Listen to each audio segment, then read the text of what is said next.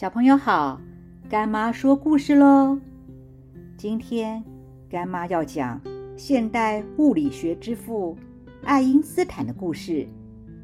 一八七九年，亚伯特·爱因斯坦出生在德国西南部的犹太人家庭里。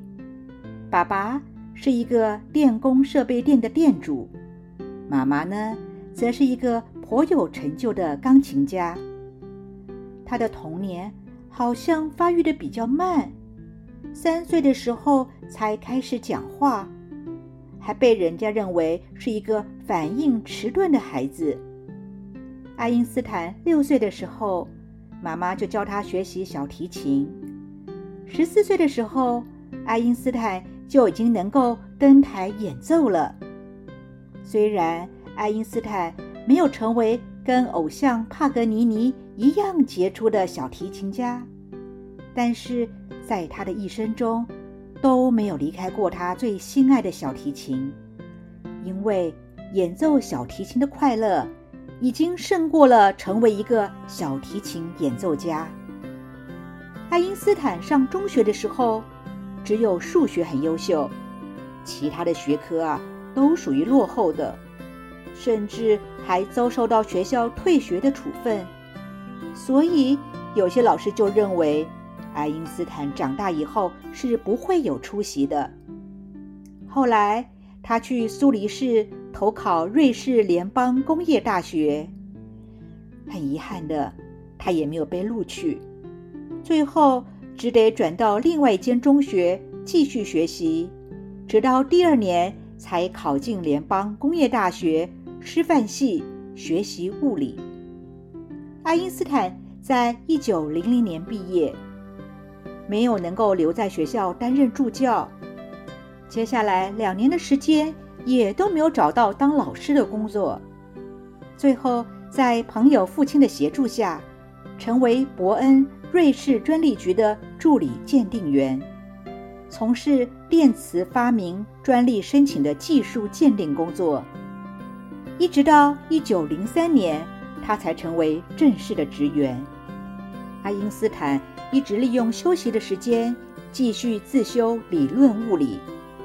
二十六岁的爱因斯坦在一年内发表了四篇在物理学中最富有创造性的伟大论文，并且在一九二一年获得诺贝尔物理学奖。爱因斯坦的故事告诉我们，在学习的过程中。只要持续努力，不轻易放弃，都会有成功的一天。因为不是追求第一才是人生的唯一，而追求唯一才是人生中真正的第一。在我们的成长过程中，总是要不断的学习。我们心目中也都会有一个学习的偶像，也都希望能够拥有跟偶像一样的成果。但是不要忘记了，每一个人都有属于他自己的宝藏，而每一个人的宝藏也都不一定都是一样的。重要的是有没有努力的去发掘自己的宝藏，有没有在学习寻找宝藏的过程中感到快乐，有没有在发掘自己的宝藏之后持续不断的努力学习。每一个人。都有不同的才能，所以孔子才会根据不同的才能给予不同的教导。这就是因材施教。孔子也告诉我们，学习是为了自己，而不是为了别人才去学习的。学习不是为了比赛，不是为了名次，更不是想要成为谁。学习是要能够丰富自己的生命，让自己能够有更多的选择。一个真正成功的人，一定是能够在学习中感到快乐的人。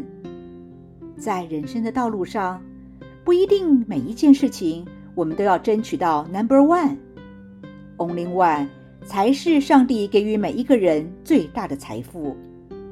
快乐是世界上最重要的成功。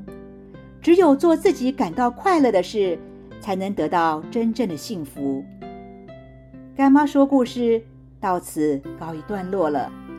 谢谢小朋友们认真的聆听。干妈希望每一位小朋友都能充分发挥自己的才能，成为最好的 Only One。亲爱的孩子，我们后会有期喽，拜拜。